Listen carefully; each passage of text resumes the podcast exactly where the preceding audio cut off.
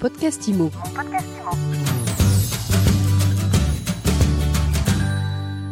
Bonjour et bienvenue dans ce nouvel épisode de mon podcast IMO. Faut-il partager ses mandats quand on est agent immobilier? La réponse est un peu dans la question, mais on la pose tout de suite à Cédric Lavaux. Bonjour. Bonjour Ariane. Cédric, vous êtes président du fichier Amépi depuis quasiment deux ans. Déjà, avant d'être président du fichier Amépi, c'est pas un métier, je suis agent immobilier.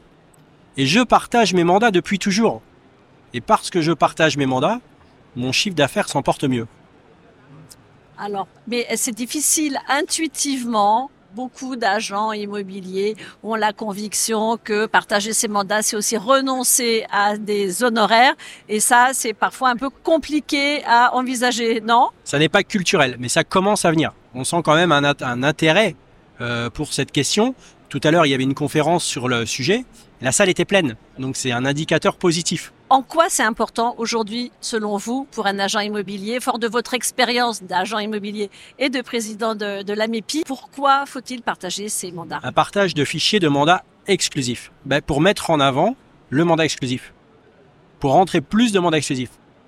Plus le temps avance, plus le temps pour rentrer un mandat est long.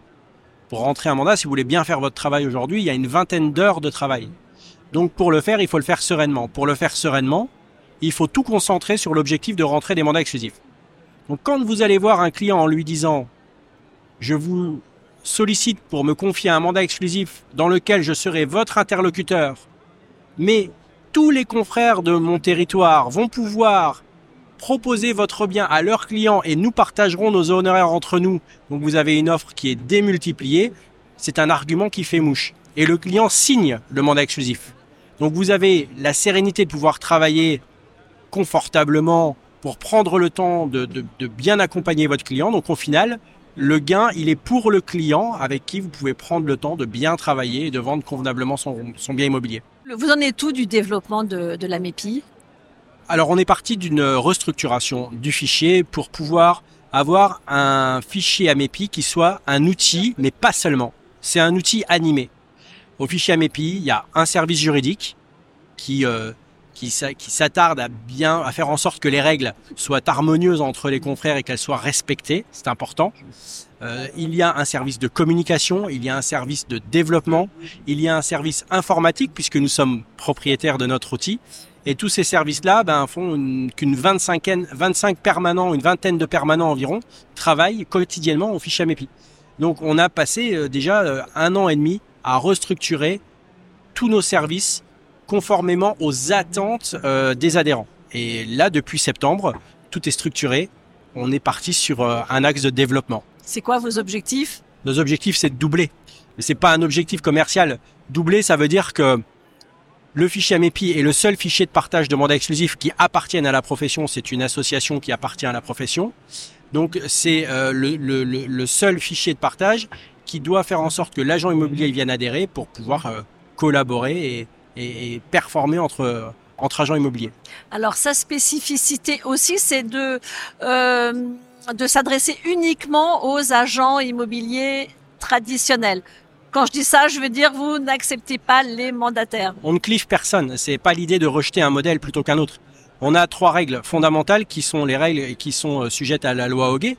Euh, pour pouvoir être adhérent au fichier AMEPI, il faut être agent immobilier, donc détenteur de la carte professionnelle dans le territoire dans lequel vous adhérez. Ce territoire chez nous, c'est une alpha, l'animation locale du fichier AMEPI.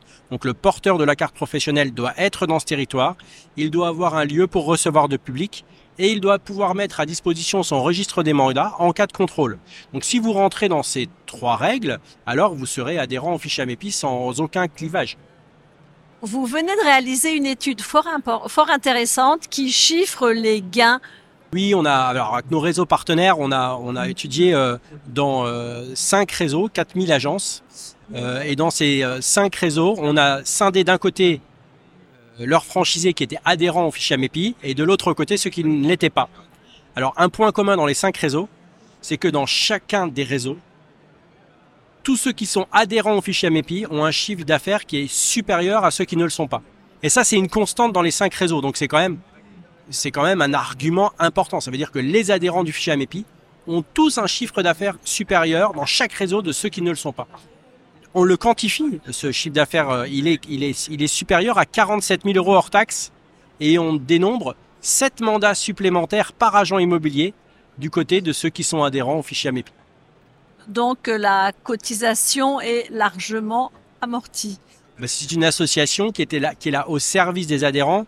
L'idée du fichier AMEPI n'est pas, c'est pas de créer un business sur le partage de fichiers, c'est de créer une entente coopétitive. On coopère entre concurrents pour pouvoir faire augmenter le chiffre d'affaires des agents immobiliers et être plus performants vis-à-vis de nos clients.